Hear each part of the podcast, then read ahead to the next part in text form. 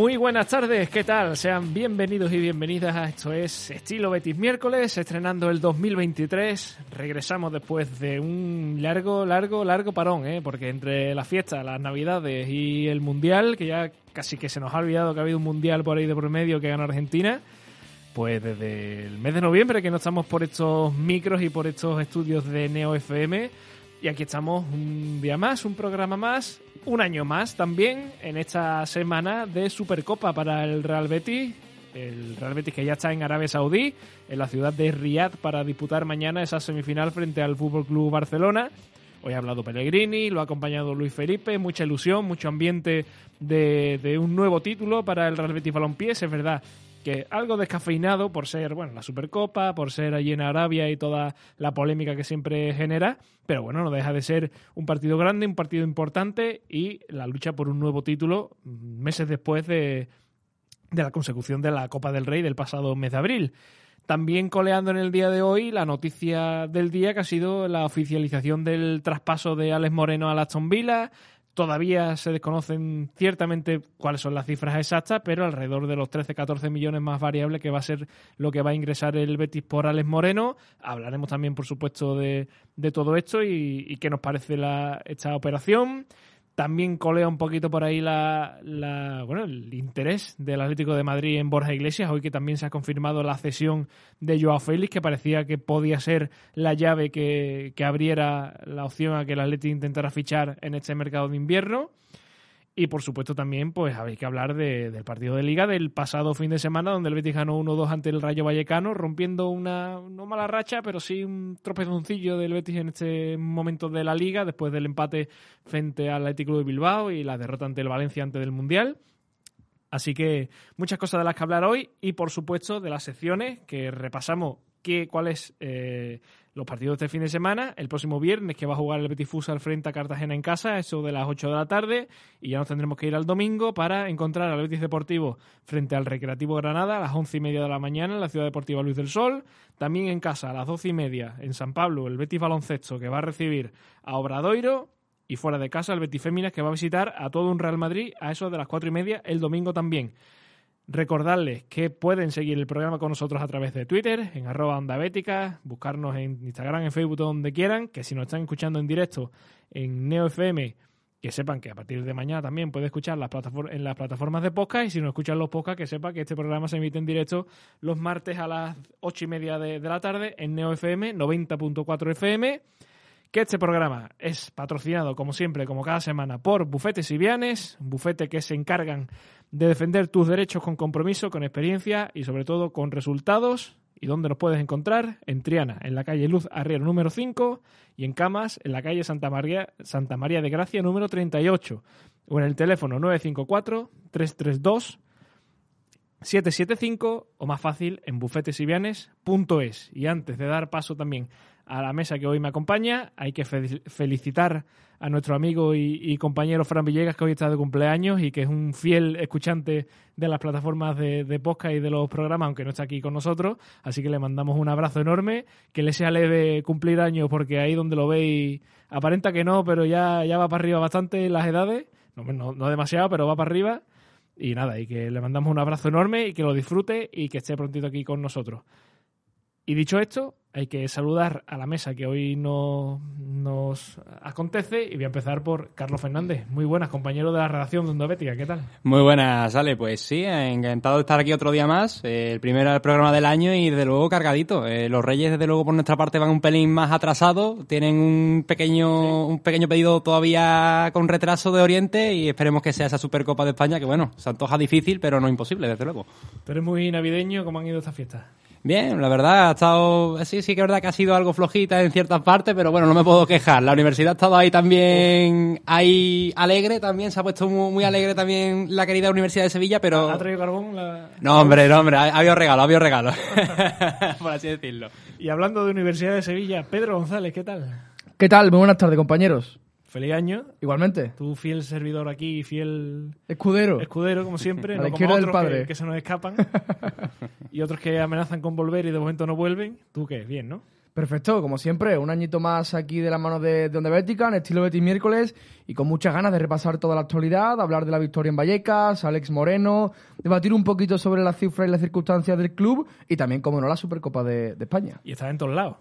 Te hemos visto en, en Soy, un- soy bastante pesado, bastante pesado. Sí creo que es un buen término para definirme. Bueno, me invitan a, a diferentes sitios y, hay que aprovecharlo. Tú Uno lo agradece. eres hombre de que te gu- gustas que te inviten. Me encanta, a mí me encanta. Yo allá donde me inviten voy sin pensármelo dos veces. Y oye, y mándale un mensaje a tus seguidores de YouTube que se está retrasando el vídeo de hoy, pero es que Hemos tenido dificultades técnicas porque el ordenador ha decidido no actualizarse a tiempo. lo estás edi- editando en este momento. Y lo estoy terminando de editar, renderizándose ya en estos momentos. Estamos próximos a subirlo.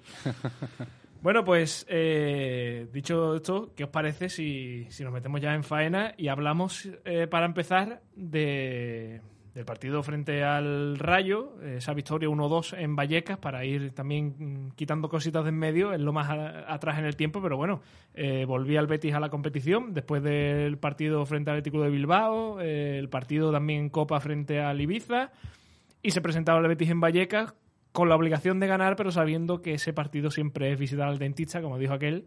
Pero bueno, lo, lo superó, eh, hizo, podemos decir, un partido bastante serio, eh, estuvo muy bien en ataque, que es algo que, que le venía costando en estos últimos partidos. Y oye, una victoria que, como dijo Pellegrini al final, eh, servía no solamente para hincharse de moral, sino también para volver a los puestos de Champions, que era algo que, Sí, que había sí. que volver. sí, sí, vamos, cuartos, ¿no? Dormir cuartos no es eh, algo fácil de decir y desde luego que meritorio. Sí que es verdad que tuvo un pequeño tropezón, como comentabas al principio del programa, que obviamente dejaba dudas, pero el partido, un partido serio, muy serio, muy de mucho trabajo que ha tenido el Real Betis, sobre todo ante un Rayo que iba a implantarte la presión y que iba a ser otro, otro equipo similar al Betis en cuanto a personalidad. No se va a dejar mediar ante nadie, no va a dejar caer ante nadie, pero sin embargo, ahí ha estado el Real Betis peleando en una pelea, en un partido que desde luego llamó bastante la atención, uno de los mejores de la, de la jornada en esta liga. Obviamente, a destacar sobre todo la solvencia en ataque, pero sobre todo también quitando esos errores que ha tenido en defensa, la solidez a la hora de intentar eh, los contragolpes que podía tener el Rayo Vallecano. Partido que desde luego que ha sido muy completo del Real Betis y que creo yo que incluso hubiera merecido más. Oye, Pedro, ¿el partido contra el Rayo ha sido el mejor del Betis en los últimos meses? Hombre, es que tenemos que irnos antes del Mundial Por eso. y ahí ya cambia la cosa bastante. Probablemente sí, quizá un partido, en mi opinión, muy similar al de Anoeta. Es cierto que Anoeta no generó tanto, porque Pero, en Vallecas pues- tiene dos largueros que son bastante claros, Pues eso, meses. pero claro, pero también la Real entiendo que, que es mejor equipo que, que el Rayo. En cualquier caso, creo que un partido bastante completo de- del hombre de Pellegrini, lo ha comentado ya, ya Carlos. Un Betis mucho menos vistoso, mucho menos alegre, bastante más posiblemente feo de ver para, para el espectador, pero más eficaz, más solvente, más competitivo, bastante más sólido en la línea defensiva, que también es algo que la temporada pasada no terminaba de, darse, sobre todo en los primeros compases de- del año, y a partir de ahí pues a crecer, con Luis Enrique, esperando todavía un buen nivel de Fekir, de Canales, el regreso de, de Juanmi, y un gran partido del Betis que vuelve con total merecimiento a, a la cuarta plaza. Tenemos que ponerle el asterisco a esa primera media hora, que bastante flojita, pero se supo reponer, llegaron los goles, y luego compitió realmente bien en un estadio muy difícil, en el que solo había ganado el Mallorca en agosto. Sí. Incluso que perdió el Madrid allí. eh, Sí, sí, hace sí. los últimos partidos de la liga. hace poco. Eh, es que incluso se puede decir que ha sido el partido del Betis donde más hemos visto a un Betis acostumbrado a lo que no, a lo que no tenía, porque es que eh, el partido frente al Valencia, pues bueno, para olvidar, después los partidos en, en Sudamérica también para olvidar eh, y, que no nos recuerde nadie. incluso Mejor, mejor, sí. incluso los amistosos. Eh, estos Atalanta en- se en va con Valladolid, 0-3 el último exacto. partido antes de volver.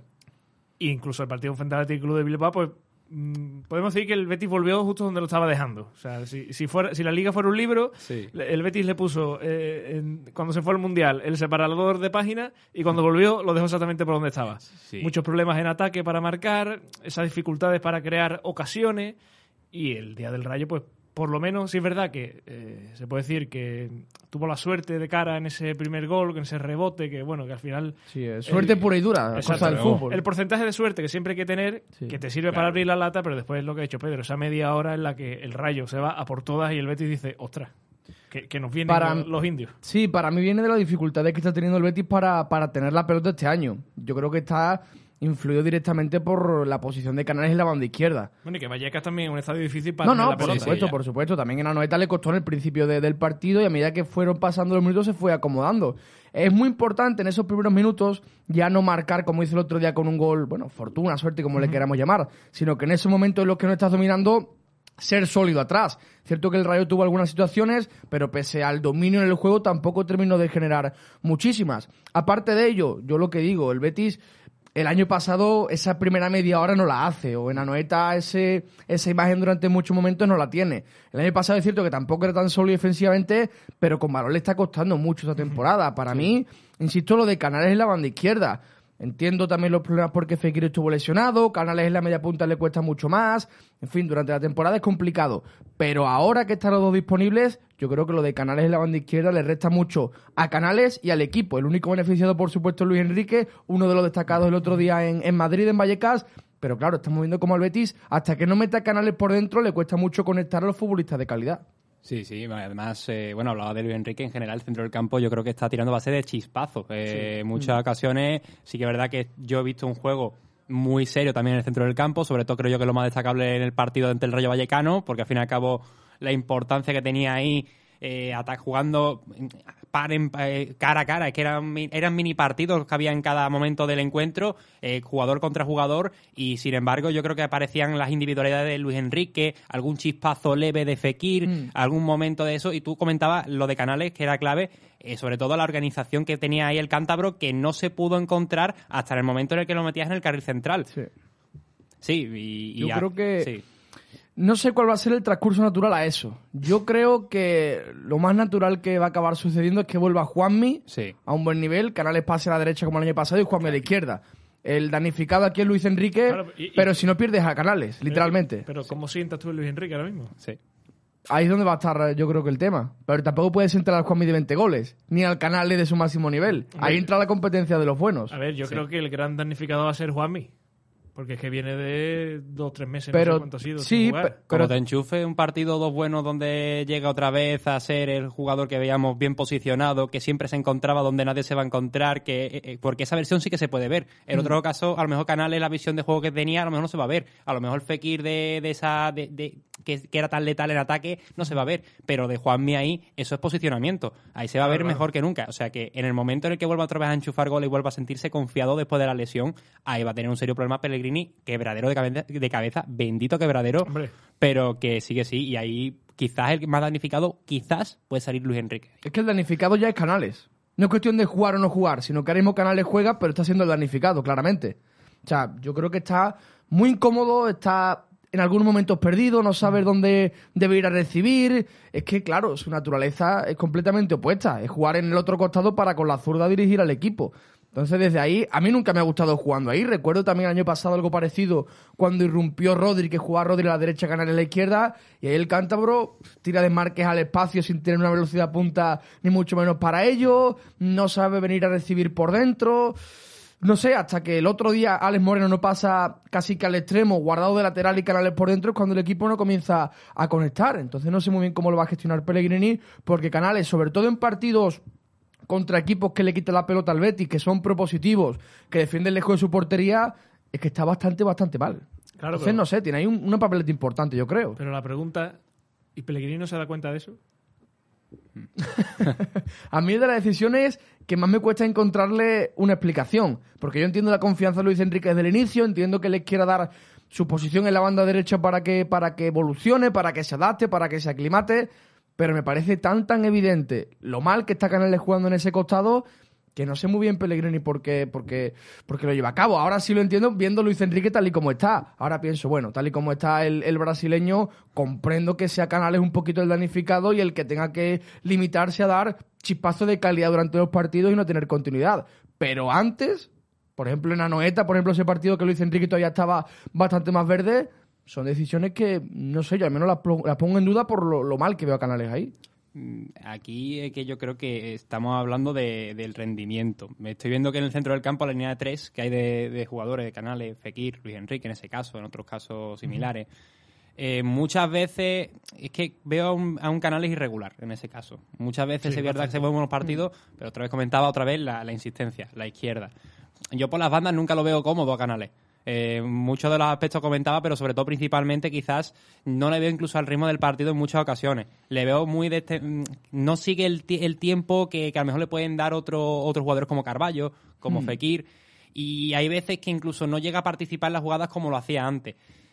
¿Qué, qué sería, ¿Cuál sería la solución? Ahí ya sería. eh, Esa es la cuestión clave. ¿Cuál es la solución que se le puede dar a lo de canales? Porque, claro, es que otra vez volvemos a lo mismo. Juanmi por izquierda, si te enchufas, allá ya tienes que optar por Fekir o canales. Y es que.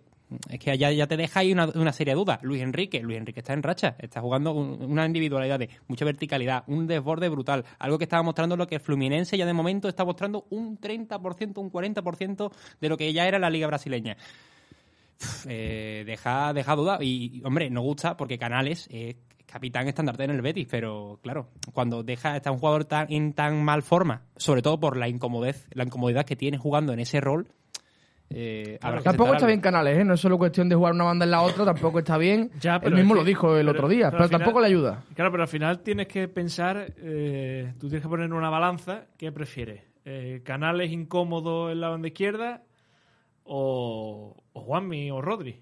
Y Canales pff, banquillo. Prescindir Porque- de... Porque a Fekir no lo vas a quitar, a Luis No, Enrique claro. Claro. lo puedes sentar, Bueno, pero... Luis Enrique al final lo que lleva son dos partidos.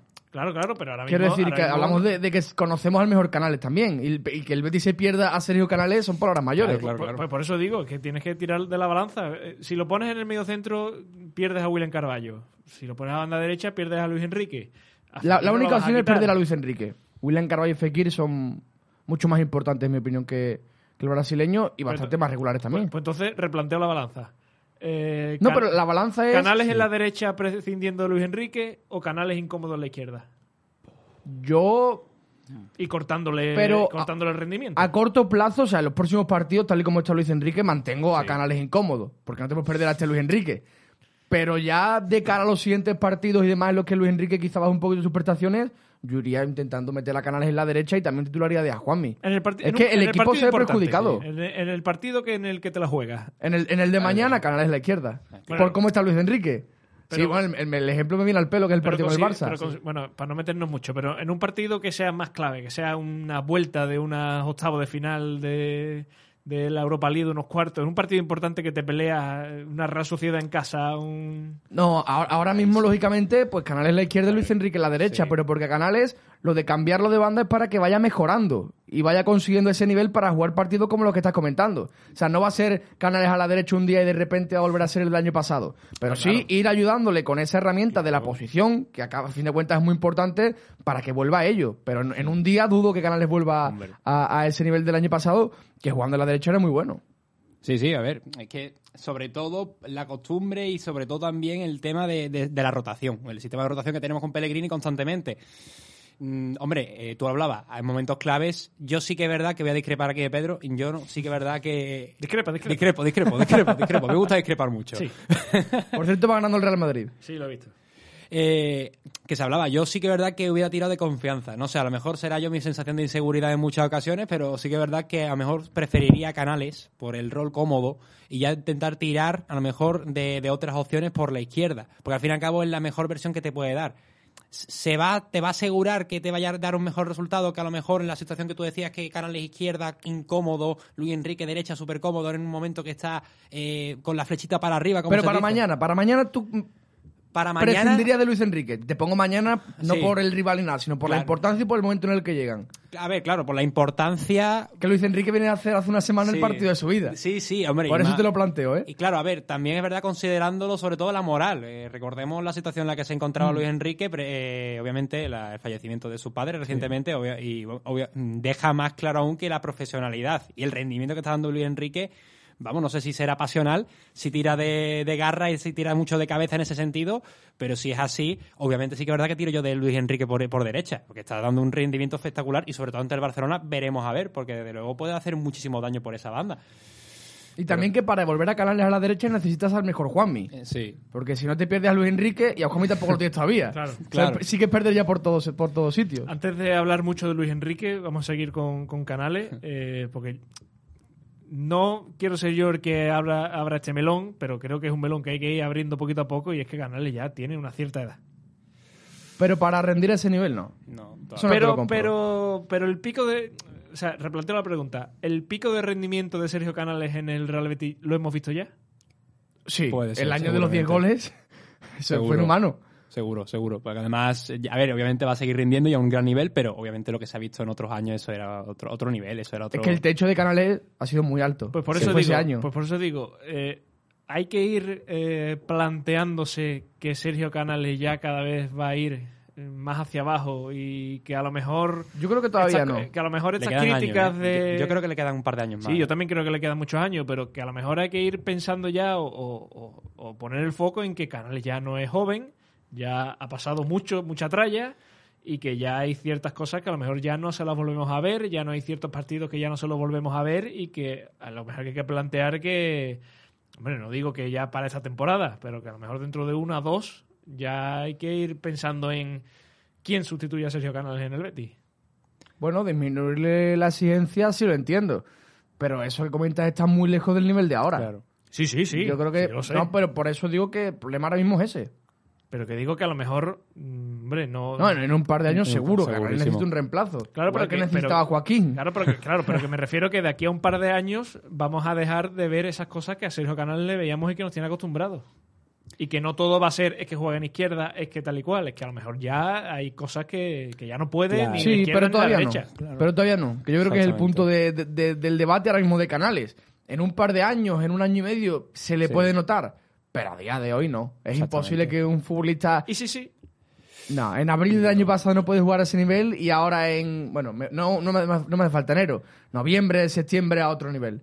No, hombre, eso es desde luego. No, no, no, no tiene mucho sentido. A- aquí- no creo a- que sea cuestión de la edad, la Si, verdad. si llega a ser en una- un contexto cómodo para él, Claro. lo que sería sería sorprendente más bien. No, a mí sorprender como tal a este nivel, obviamente, por lo que volvemos a decir, la rigidez, la comodidad del rol en la que se encuentra, obviamente ahí no. A largo plazo, claramente. Eh, al fin y al cabo, es como todos los jugadores tienen una progresión y en algún momento que otro, Canal le va a decir, stop, aquí ya he dado todo lo que he podido dar, yo ya más no te puedo dar, muchas gracias y adiós, pero eh, esperemos que sea esto durante bastantes años. Me has mirado con una cara...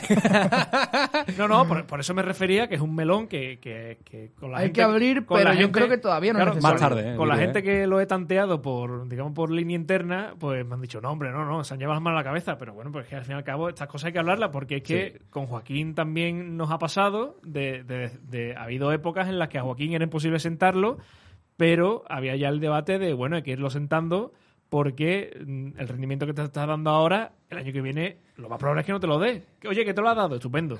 Con Sergio Canales exactamente igual. ¿El rendimiento que te ha dado estos años atrás te lo va a volver a dar? Seguramente no. ¿Qué te lo da? Magnífico. O sea, na- nadie se va a quejar ni, ni, ni lo vamos a devolver. Desde luego. Pero ya hay que ir poniéndole esa etiqueta de cuidado que este coche ya tiene muchos kilómetros. Hombre, abrir un baúl que, que no se ha abierto, que se abrió desde luego, que vamos, que seguramente es un baúl que yo creo que será la primera vez aquí que se ha vuelto a hablar y que yo es la primera vez que se ha abierto este debate y fíjate tú que yo he escuchado muchas veces de, de otros jugadores en Hay que, otros hay que ser vanguardista. De- Sí, sí, innovadores. innovadores, desde luego. Sí, a ver. Es que te deja con la duda porque no te gusta decir, mira, Canales ya no está en el nivel que está. Eh, son años que ha sido... Pero es que yo no creo que sea por la edad.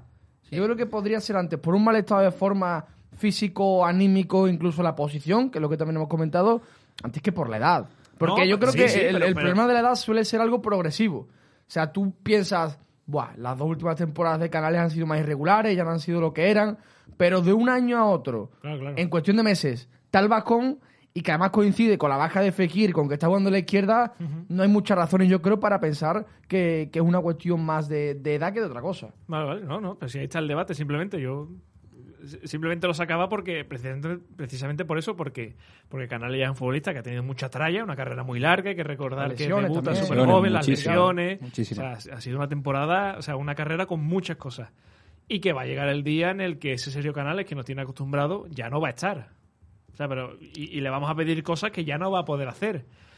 Que, a lo mejor- que ojalá sea dentro de muchos años, ojalá, Ojalá. Pero, pero que nunca se sabe. O sea, físicamente tendría sentido que durara bastante. sí, sí. Sí, sí. O sea, no por temas lesiones, que sí las ha sufrido, pero por cómo se cuida y Hombre. lo que siempre cuenta de su alimentación, Del- del de su rutina y de- tal, del brócoli, tendría sentido que Canales fuera uno de los que está aquí hasta los 35 y 36. Importante la dieta del Complejo, brócoli, pero importante, importante para el futbolista también. Exacto.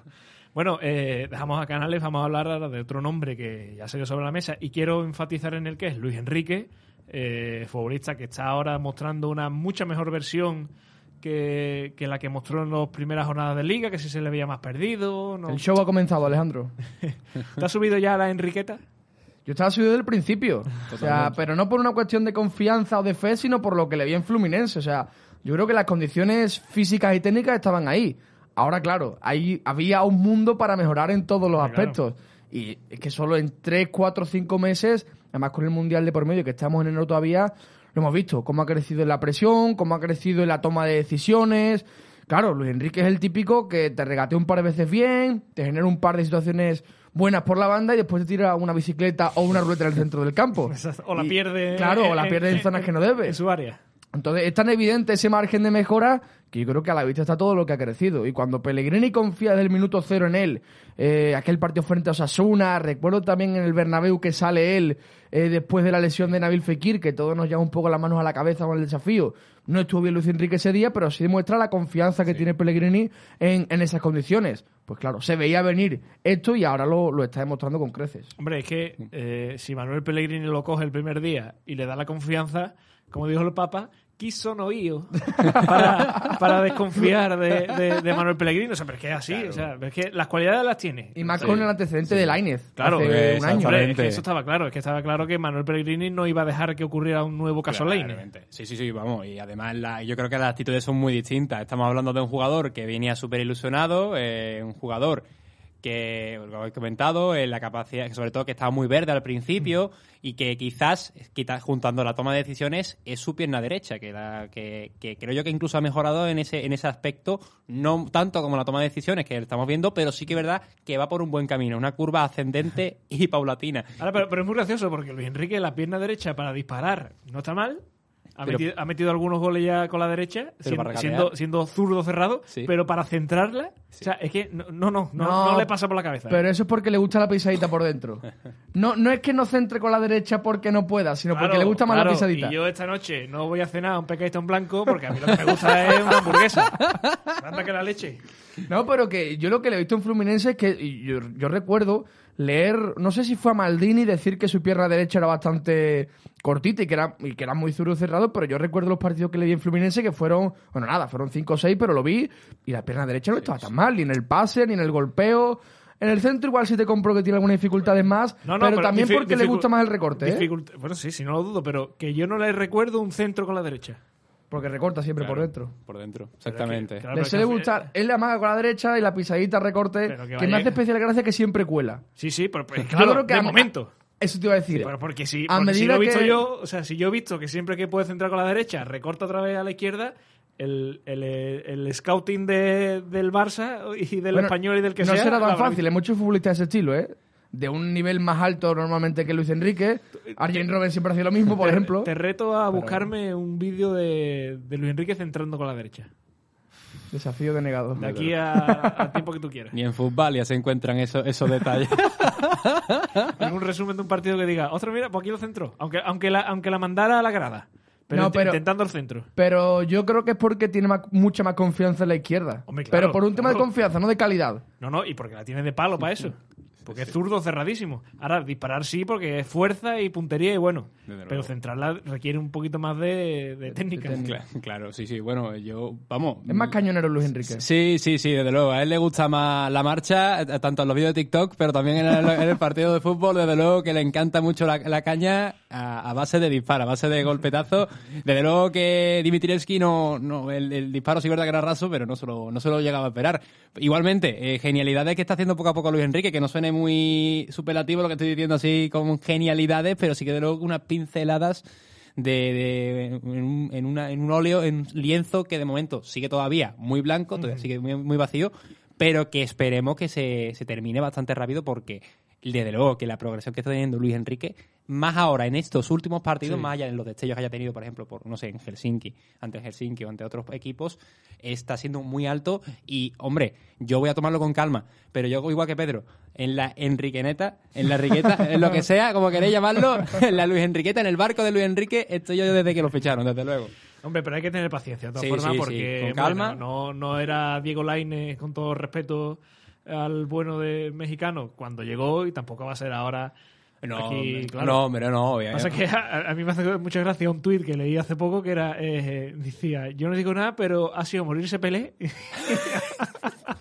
y empezó a jugar bien Luis Enrique. Yo lo dije también hace poco, no sé dónde, pero también di al- a los comegambas, los comegambas. Di algo por el estilo.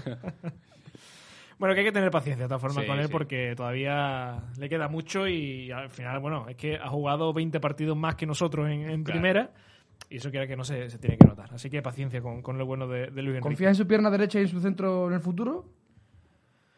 Uf, no. Hay que tener paciencia, acto seguido, no confío en su pierna derecha. Bueno, a ver, confío en que va a mejorar mucho sus prestaciones en el regate, en el uno contra uno, va de- en la toma de decisiones, eh, es que lleva 20 Sobre goles todo yo creo que y la- ha generado toma- 6 goles. O sea, está bastante bien. Yo creo que la toma de decisiones es lo que más, lo que más puede mejorar. Claro, o sea, más el allá de la aspecto- pierna el aspecto derecha... táctico, en saber Sí. cuándo tiene que ayudar en defensa. Eso es una cosa También que en Brasil mucho no en lo eso, hace. ¿eh? Eso en Brasil no lo hace nadie. No, claro. Entonces, Sí, sí, llega aquí y lo coge Pellegrini y dice, a ver, tú la teoría, te la o sea, la práctica te la sabes muy bien, ahora te voy a enseñar la teoría. Claro. Sí, sí, vamos, y además, que bueno, que eso es algo, va- creo yo que, que no- es una, una, una dominante, una tónica dominante que hemos visto. El caso más cercano que se, nos, se me viene a la cabeza es Emerson también, un jugador que por la derecha, en su segunda, en la, cuando llegaba aquí, en la segunda vuelta de la campaña, con la función de carrilero, un jugador rápido, veloz, yo sí que es verdad que lo veía bastante verde, pero sí, que es verdad que lo veía también un jugador que decía yo, cuidado, Sí, sí, no sí, te iba a decir El, el debut de Emerson fue así. fue así, digo yo, vale, no un jugador que vaya a destacarte, que te vaya a hacer una barbaridad, pero cuidado que va, Sí, que, sí, sí. que va, que va a despuntar en el Betis seguro. ¿Qué pasa? Que le pasaba lo mismo que a Luis Enrique, conocimientos tácticos. El planteamiento táctico sí que se le veía muchas veces muy perdido por esa banda. Claro. Mucho ataque, poca defensa, poca implicación. El, el concepto de que cuando pierdes la pelota, el partido sigue. sí, exactamente, no te puedes quedar atrás. Claro, que no, que no se aca- que no se acaba ahí, que el partido sigue. Exactamente, y es por eso que cuando lo cogen, esos rigores tácticos, cuando lo empiezan ya a tener eh, bien plasmados en su cabeza, eh, obviamente ya llegan a ser jugadores completísimos. Y el de Luis Enrique, cuando ha- ha- oh, el, el trabajo en defensa que ha habido, eh, hablábamos en ataque, en defensa, constantemente atrás, apoyando la, la jugada, defe- la, la defensa, constantemente la- intentando evitar que lleguen por la banda izquierda. Es que ha sido un partido muy completo y el ejemplo, quizás, de que si llega a tener ese mismo trabajo en ataque como en defensa, ya es que no estamos hablando de un jugador regateador que desborde, sino un jugador que también va a saber dar mucho aporte en el sistema defensivo. Obviamente, no de la manera más ortodoxa, Hombre, pero no va a ser sí. su Pero ya, ya lo está dando, ¿eh? O sea, Sí. no es como Sí, sí, sí. Rodri, incluso Canales, sino que aún así está currando y porque físicamente es que Puede, en, do- en dos, claro, en dos Sí. zancadas llega. O sea, Sí, en dos está de sí. vuelta. Sí, sí, sí, De un sí. campo a otro. O sea, que ahí hay un amplio margen de mejora y bueno, es que estos meses lo hemos visto claramente. ¿Tú te acuerdas del debut en, en pretemporada? Ese, ese Bueno, el debut, el debut de pretemporada estaba Rivaldo jugando en el Betis contra el Grodis austriaco. Ese, Fue espectacular. ¿Ves? Pero en ese tipo de partidos es donde tú dices, está muy verde, todavía le cuesta, pero la- las condiciones, Sí, las tiene. el Las diamante tiene. en bruto las tiene. Eso es lo que Pellegrini está explotando. Hombre, es que... ¿Cómo era- no me voy a acordar de ese debut? Era un diamante espectacular. Yo, yo estaba tranquilo en ese sentido porque sabíamos que era un diamante muy en bruto, pero es que ahora mismo no hay mejor joyero que Manuel Claro. Pellegrini. Entonces, Ni, ni mejor equipo para, Claro, claro. para desenvolverte que el Betis, seguramente.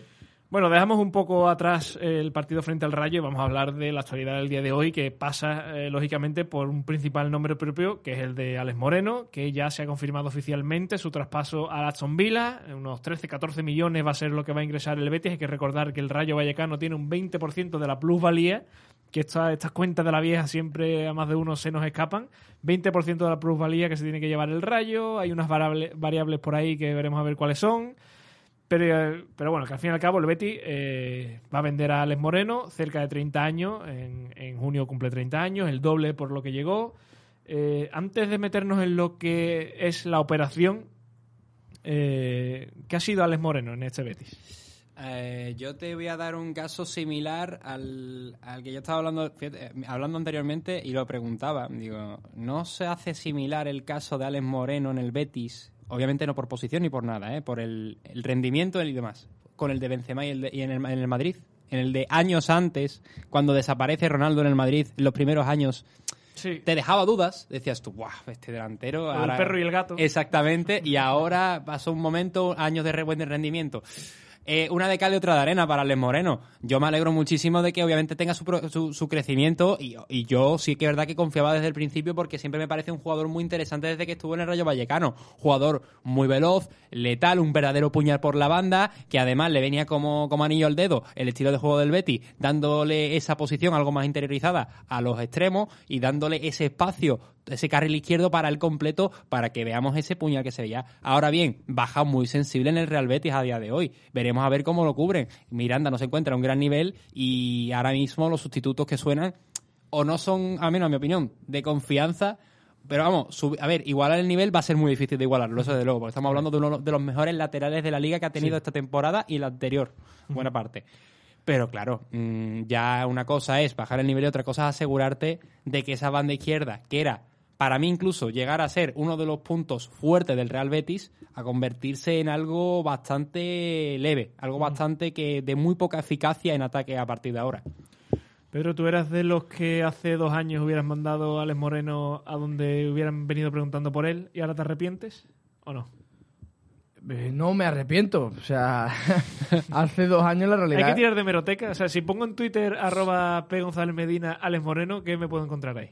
Insulto seguro que no. Siempre es del respeto. Siempre es del respeto. Eso sabemos que tú no. No, pero me, me, me parece una noticia positiva la venta de Alex. No deportivamente, pero sí económicamente. Un futbolista que te ha dado dos clasificaciones europeas, un título, que lo vendes por el doble de por lo que lo compraste. Ahí su entra- pico de rendimiento, que ya Claro, no es, te lo va a que, dar más. es lo que hemos dicho de Canales. Ya Claro. Alex Moreno ya te puede dar lo mismo que te viene dando, pero más y sacarle más dinero de lo que él está sacando ahora es complicado. Sí, Bueno, sí. es decir, Por eso mismo. Ahí entramos, la, la, la, la única debate, el único lunar de la operación es el momento. El contexto en el que no puedes traer un sustituto de garantías, aunque en verano tampoco lo iba a traer por la situación económica del club. O sea, tal y como está el Betis, tiene que salir alguien por X dinero y venir alguien por mucho menos de, de esa cifra. Entonces, pues a, a raíz de ahí es donde va a estar el verdadero desafío en encontrar un sustituto de nivel. Cuando un club está mal económicamente, la única solución, vender caro, comprar por menos e igualar el rendimiento deportivo. No existe otra fórmula paralela.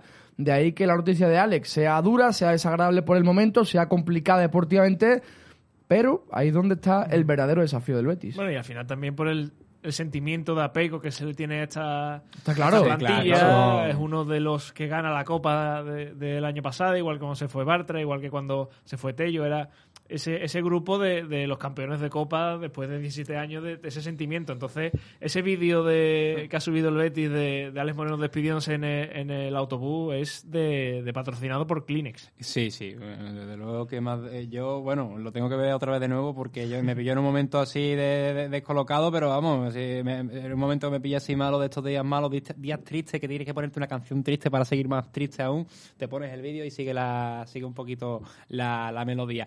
En el sentido deportivo, obviamente, en el sentido económico, más que más que obvio que es un punto positivo para el Real Betis, sobre todo para liberar, bueno, liberar si se podría decir, intentar aliviar un poquito más la situación dentro de lo que se puede hacer. Ahora bien, eh, es intentar buscar muchas opciones. Están sonando ahora Piquérez, el jugador del Palmeiras, sonaba Quieme, sonaba ya descartado to- Ángel Aro en radio, eh, Fran García, Fran, al del Rayo Vallecano. Eh, también las opciones de usar a Savali por izquierda. E incluso ahora también ha sonado de repente Junior Firpo, que bueno, ya si, si quería abrir el melón, desde luego que no. Yo de- de- Gol del Valencia.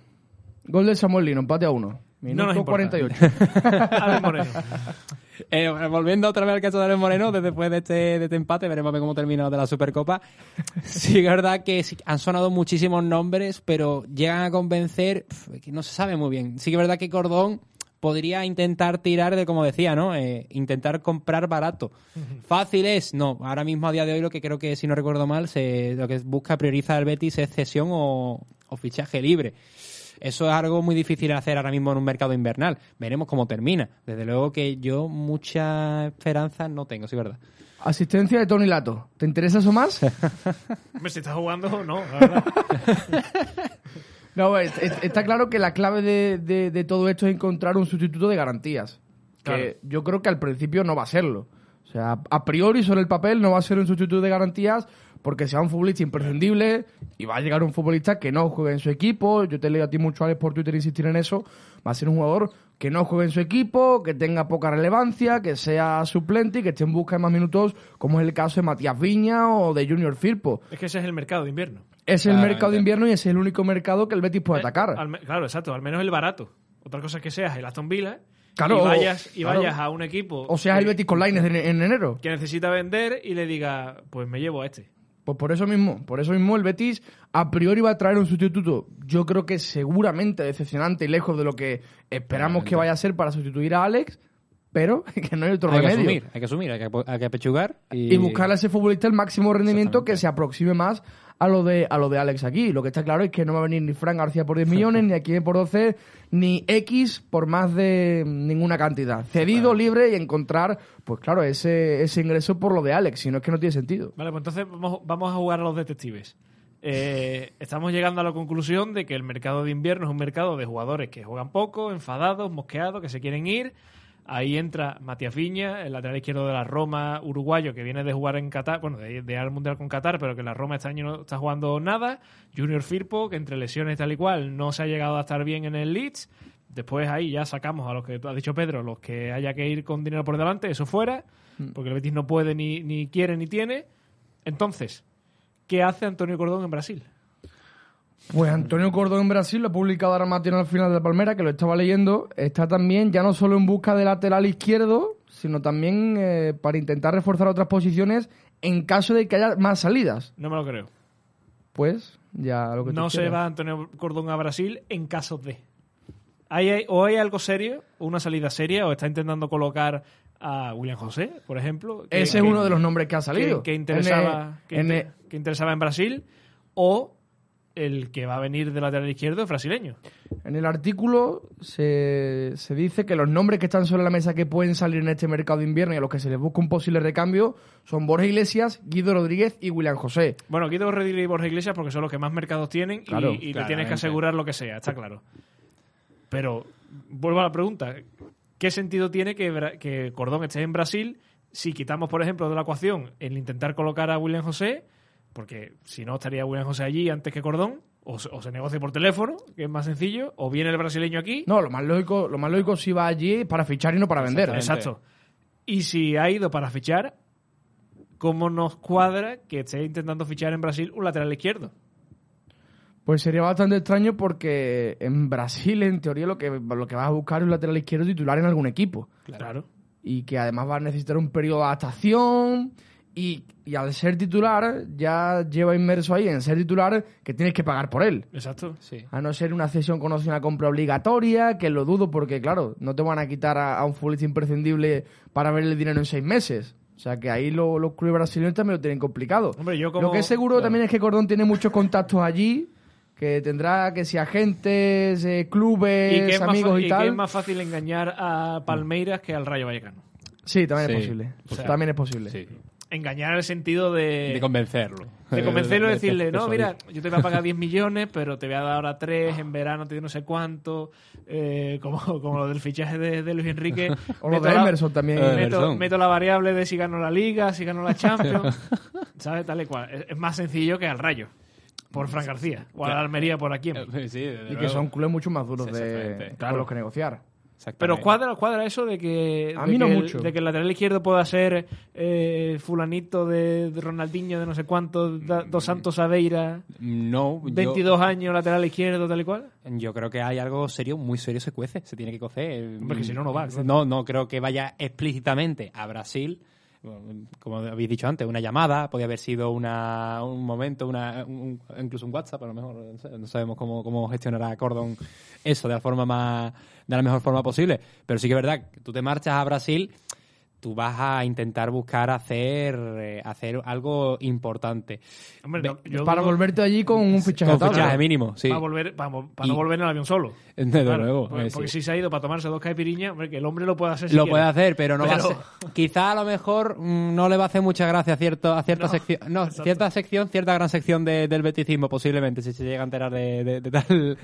Lo haría, ¿no? Pero no sé.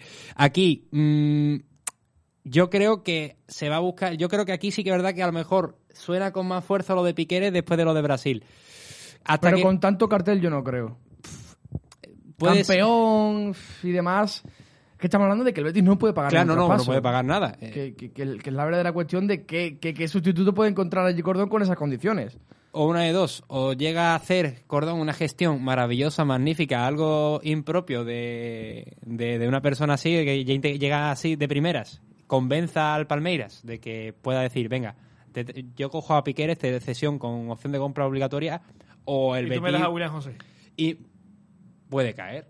No sería la primera vez que mete a un jugador de primera división pensando que va a dar en un gran cartel, llega aquí para intentarlo. Ya se, ha- ya se ha visto en muchos equipos de la, de la, de la serie brasileña que han llegado aquí con, han llegado allí con un cartel que de, de prestigioso y después han llegado sin rendir sin mucho más. Ojo que a mí no me extrañaría que la O incluso, a ver, no que sé. el puzzle fuera intentar colocar allí a William José para, para abaratar el lateral izquierdo y por ese lado el nombre de José Pérez que, que lleva sonando mucho tiempo pero que ahora otra vez ha vuelto a sonar de repente. Pero a José Pérez acaba contrato en junio y ahora no podría venir cedido.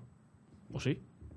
No, jugadores en último año de Ah, no contrato se puede. creo que no, se puede. No sé, no, lo sé. O sea, que tener, o sea, sacarte el marrón del sustituto de Alex para encontrarte con el delantero, teniendo en cuenta que Pellegrino cuenta con Loren, sí, por mucho que William José esté mal, que Loren puede tener oportunidades, Pellegrino cuenta con Loren. Ya, ya. Entonces, le quitas un lateral izquierdo, te traes a otro que no va a ser como Alex, en principio, en teoría, y además le quitas un delantero a la plantilla. Se nos cae esa teoría entonces. Entonces, yo creo que va a ser complicado. Yo creo que va a ser complicado. Yo creo que vendrá seguramente al Betis un lateral izquierdo.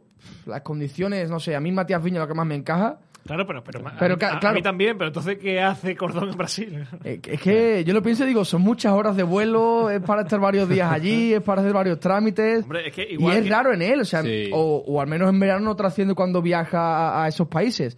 Pero es extraño en estos momentos porque además Cordón, si hago memoria, nunca se ha encontrado con una situación parecida, de necesitar sí o sí un futbolista de aquí a 10, 15 días. Porque Bartra salió después de tener ya a Luis Felipe. Sí. Entonces, claro, en estos veranos nunca hemos tenido esta situación y es cuando verdaderamente Cordón pues tiene que mover la agenda, representantes, jugadores, poner al Betis en el escaparate porque necesita, necesita hilar muy, muy, muy fino en una posición imprescindible. Hombre, a mí no me extrañaría que tuvieran algún jugador eh, brasileño lateral izquierdo monitorizado, como, como el caso de Luis Enrique algo así, para el año que viene y que vistas a esta situación hayan dicho, pues lo vamos a acelerar Vamos, ya. exactamente. Para hacerlo en verano y que nos pidan 10 millones más, lo hacemos ya. Hacemos ya. Y, Hombre, y buscamos a ver la triquiñuela de las opciones. Luis Enrique que se cerró en febrero, cosas así del año pasado. exactamente. Exacto. a esta pero para allá. año. Pero, pero para allá, o sea, no para verano. No, claro. Sí, sí, a ver, el- la idea es un fichaje instantano. Es que son bast- bastantes Claro, opciones. pero A- eso es dinero, claro. Claro, a lo mejor hay un tapado. Es que est- estamos barajando muchos nombres. eh, No sé, no se sabe. Gordón no se sabe muy bien cómo se puede gestionar así ante la prensa. A lo mejor estamos hablando de un tapado. Nos está haciendo mucho. Porque estamos están sonando muchos nombres. Y es que. Claro, pero, pero, pero Claro, es que lo que llama- un, lo- ta- un tapado que esté en Brasil, no, no. Claro. Lo que a mí me extraña es que, eh, que Cordón esté en Brasil y ahora el que venga sea Pedraza cedido. Ojalá, Claro, ¿no? Hombre. No, sé. No me- a mí me parece un gran recambio. Bueno, aquí hubo gente que lo quería también largar cuanto antes posible. No estuvo lesionado todo el año. Pero cuando jugó estuvo mejor que Alex. Sí. El Alex de aquella De temporada. ¿eh? aquel, de aquel año sí, desde luego. Y además que, bueno. Ahora que el Villarreal refuerce, refuerza un rival directo sin la necesidad de vender. Bueno, pero el Villarreal tiene como cinco laterales izquierdos, por lo menos. no, tiene tres: Alberto Moreno, Mojica y él. Pedraza. Le sobra uno. Le sobra uno, pero no, no un rival directo complicado. Hombre, va a ser. Esperemos que, que va a ocurrir. Desde luego que no es fácil. Es un rompecabezas que, que para nadie está siendo fácil de, de- intentar, aunque sea como mucho, darle forma. Eh, no cuadra lo de Brasil, no eh, suenan 40 jugadores de la Liga Española que encajan con el perfil que busca eh, el Real Betis para recambiar, para cambiar a Alex Moreno. eh, y, ahora se marcha a Brasil. No se sabe muy bien si a lo mejor la gestión sí que es verdad que es aquí para España, pero el fichaje que estamos hablando sí que es verdad que está siendo algo más serio de lo que se piensa y a lo mejor estamos hablando de una gran perla, otra más desde Brasil, pero es que ya es- otra variante más a un abanico de posibilidades que se están abriendo desde aquí en este momento. Otro más. Bueno, pues habrá que esperar acontecimientos a ver qué pasa. Eh, ha dicho, bueno, dijo anoche Ángel Aro en esta tour que hizo por diferentes radios que espera que se cierre lo más pronto posible, en días. Yo creo que se va a aprovechar este mini parón eh, que hay ahora, de que el fin de semana no hay liga, el Betis está en la Supercopa. eh, El partido de Copa, pues bueno, puede jugar Miranda también, que no es una cosa que digas que ahora Miranda se va a tener que comer tres partidos seguidos. Después hay un partido de liga. Bueno, yo creo que va a estar en- más en la semana que viene, pero también hay que eh, hablar de que Manuel Pellegrini le gusta tener a la gente rápido y, y una semana antes, porque como le llegue el, el sustituto el martes, el miércoles no juega ni de broma y, y lo mismo en liga tampoco. O sea, que lo mismo llega, pero no juega hasta dentro de, un mes, conociendo a Pellegrini. Bueno, eh, otro nombre propio, eh, Borja Iglesias. Eh, ha estado también muy caliente ese tema, el interés del Atlético de Madrid. Eh, parecía que la llave que podría abri- abrir una operación era la venta de, de Joao Félix. Hoy se ha confirmado que se va, cedido eso sí, el, el, el Athletic no va a ingresar quizá todo lo que esperaba, entonces no sabemos cómo va a estar la cosa de, de caliente o de fría el Atlético de Madrid con Borja Iglesias. Ayer, eh, creo que fue ayer o antes de ayer, salió de que el principal interés iba a ser en Memphis Depay, lo cual me cuadra bastante más por el interés y por los movimientos que ha habido eh, Wanda Metropolitano Camp Nou en estos últimos mercados Sí. y que al final eh, es un nombre que encaja más dentro de lo que venimos diciendo de mercado Sí. de invierno, jugador que juega poco, que puede hacer una operación más sencilla, lo de Borja Iglesias.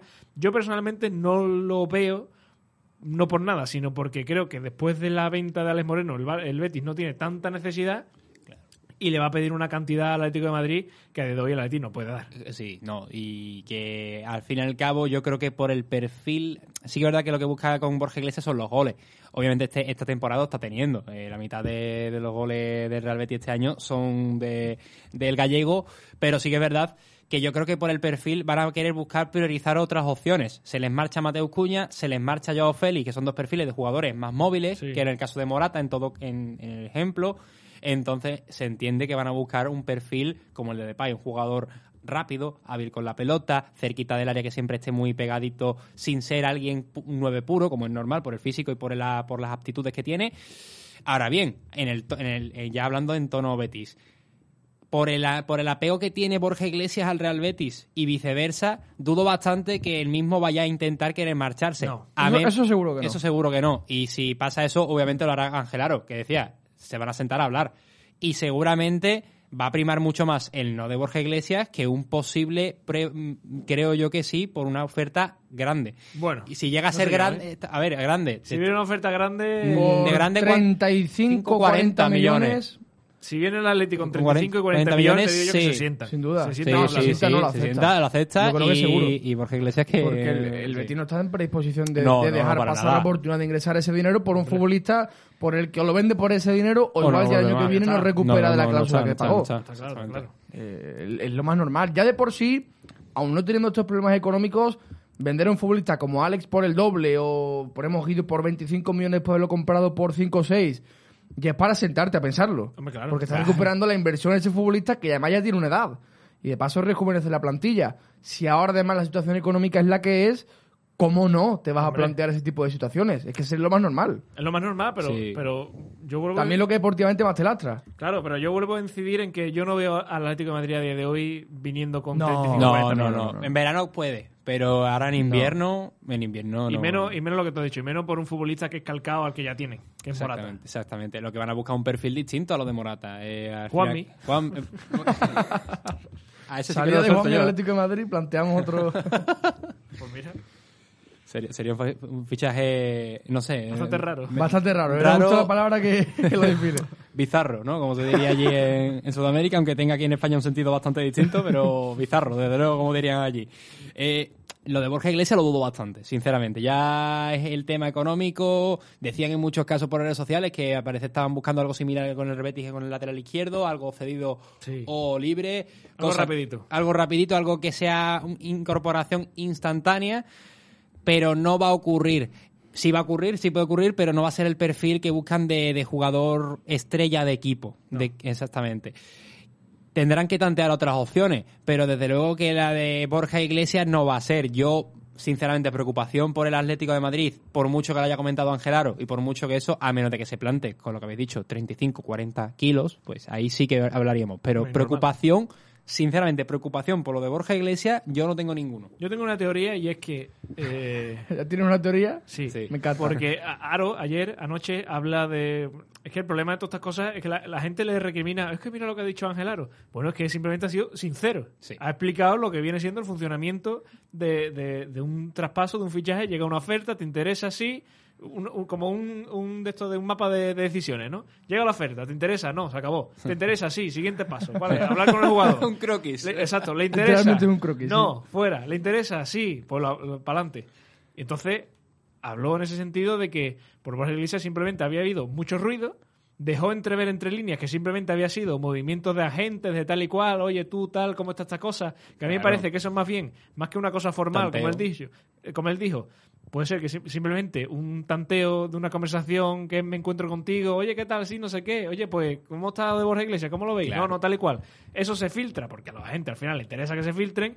¿Y qué pasa? Aquí vean mi teoría. Esa, esa noticia, si la recordáis, la primera que sale de Borja Iglesias, que la saca marca, sale recién acabado el Mundial. No había ni empezado la temporada. O sea, no había ni, ni reiniciado la temporada. ¿Qué pasaba en esas fechas? Absolutamente nada. ¿Había noticias en esa fecha? No. ¿Qué pasa? Porque todos los medios, a por la carne de, de fresca de, de una noticia nueva, algo nuevo, y al final se hace una bola y tal y cual, y ahora mismo lo que estamos viendo son los rescoldos de esa bola de nieve que nos sigue cayendo. Y yo creo que Le simplemente veo sentido, le veo Sí, sentido. que sí, simplemente ha sido una noticia que se ha alimentado mucho cuando en verdad no había absolutamente nada, más que un tanteo así, pues, entre tú y yo. Sí, pero al fin y al cabo esto, claro, sí tienes, tienes razón en esa parte. Al fin y al cabo es el mercado de fichajes, cualquier movimiento que tenga más espacio, en el momento que se le dé un poquito más de oxígeno a ese, a ese rumor, va a llegar a sonar con fuerza. Y a lo mejor toda esta bola de nieve, toda esta, todo este montón de arena que estamos armando, de manera innecesaria incluso, eh, llega a ser nada. Es que a lo mejor, como tú estás comentando, a lo mejor ha sido un hola Ángel, ¿qué tal? Buenas, que, ¿cómo se encuentra Borja? ¿Qué, qué, qué situación se encuentra, no? No, no, Eh, pero ni eso, yo creo que ha sido más informal, de, de haberse encontrado en alguna reunión, algo lo que sea. mensajito. Un mensajito de oye, WhatsApp, ¿qué, eh, ¿qué- qué cómo tal? ¿Cómo estás? Bien, ¿Cómo, qué, qué estás mirando ahora? ¿No? Pues ahora el Atleti no sé qué. ¿Cómo está Borja? Claro, Por la situación. No, no, no sé qué. Y ya está, ya se ha quedado. Eso se ha filtrado y, ha quedado como interés del Atlético de Madrid en Borja Iglesias. Pero simplemente ha sido un movimiento de, de cualquier agente, de cualquier director deportivo o probable. alguna cosa de. Es probable porque a fin de cuentas tampoco parece que se hayan acercado los clubes a negociar, No, no, ni que el. Atlético esté dispuesto a poner esa, esa cifra. Entonces yo también estoy, estoy contigo. No sé si una conversación entre agentes o, o algo así parecido, pero la realidad es que tiene bastante sentido que, que haya sido algo así. Una noticia que, que ha ido cobrando un poquito más de, de interés por parte de, de todos, que una bola de nieve que se ha ido, que ha ido evolucionando con el paso de los meses. Pero ya lo dijo Borja, si alguien quiere ficharme, que, que hable con el Betis. Exacto. Y si no le parece bien, a mí tampoco. Esa, esa es la frase que. Pero vamos, de todas formas, esta- lo que siempre digo yo, ¿esto significa que ahora el Atlético de Madrid no vaya a venir a por Borja Iglesias sí o sí? Pues no. O sea, es que lo mismo mañana se levantan por la mañana y dicen, pues voy a por Borja Iglesias. Toma ya. Me, me he levantado con ganas de, de, de Gresca. Pues puede pasar. Otra cosa, yo lo dudo mucho precisamente por eso, porque no veo al Betis ahora mismo con una necesidad imperiosa de, de vender por dos duros Claro. que es lo que creo que el Atlético de Madrid ahora mismo solamente puede ofrecer y dudo mucho que el Atlético de Madrid se, se acerque a una cifra que el, que el Betis se lo replantee. Simplemente por cómo está el mercado, por ser invierno y porque Betis tampoco es que esté muy bollante y que apostaría porque va a ir más a por un futbolista de ese perfil que hemos dicho, de jugador que juega poco, que necesita minutos, que va a hacer una operación rápida y venga, cesión rápida tal y cual y me vengo. Sí, vamos, yo lo he dicho. Y, y lo que yo digo siempre en el mercado de fichaje en estos últimos años, eh, la- lo mismo siempre.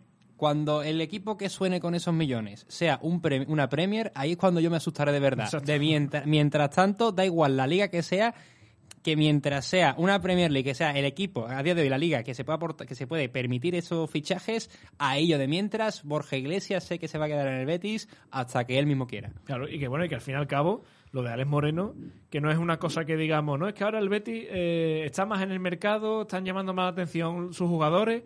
No, yo creo simplemente que es que lo de Alex Moreno es que ha sido un capricho de Emery. Sí, que, no es, que no es que el Aston Villa, en la dirección deportiva, tenga monitorizados a, a X No, jugadores y uno de esos sea Alex Moreno. No, sí, no, Puede ser, pero sí, que, que sí. yo veo más bien que ha sido un capricho de Emery que ha dicho, este quiero yo. Y entonces Aston Villa ha ido. Quizás sin, si no llega Gerrard, si no recuerdo mal, estaba anteriormente, antes que Alex Moreno, si no ha llegado a sonar, que, que Unai Emery, si no llega a sonar antes con Gerrard, eh, creo yo que ha sido Unai Emery que lo conocía bien, Claro, sabía perfectamente. Sin duda. Y ha sido todo por conocimiento de la liga que tenía anteriormente. Todos sabemos que Unai Emery, por el perfil que jugaba con el Villarreal, un lateral con las características del catalán, pues, le viene como anillo al dedo. Capricho, más que capricho, yo creo que es una, una necesidad por parte Sí, de los villanos. me, refiero a Capricho en el sentido de ese nombre, ¿sabes? Claro, sí, en concreto. Quería a. Alex Moreno. En concreto. Exactamente, exactamente. Sí. Que, no, que, por ejemplo, que por extrapolarlo a Borja Iglesias, no veo al Cholo diciendo, es que quiero a Borja Iglesias. No, ¿sabes? hombre, será- Porque si el Cholo señala, eh, el Atleti va detrás, pero... pero Ni el Atlético está económicamente como para poder ir a por cualquier futbolista. Además, Emery eh, pagaron la cláusula tal al Villarreal, Hombre. prácticamente le dieron las llaves del club. Es normal que ahora un futbolista que él pida en estos inicios de su proyecto Claro. hagan lo máximo posible. Oye, antes de hablar de la Supercopa, en este ya último ratito que nos queda, eh, Pedro, te quiero preguntar por Nabil Fekir, Uf. que hoy ha dado... eh, hay que hablar de Fekir. O sea, de Fekir hay que hablar siempre. Por algún lado hay que sacarlo, es la necesidad Exacto. imperiosa. Si no hay nada que hablar, no lo inventamos.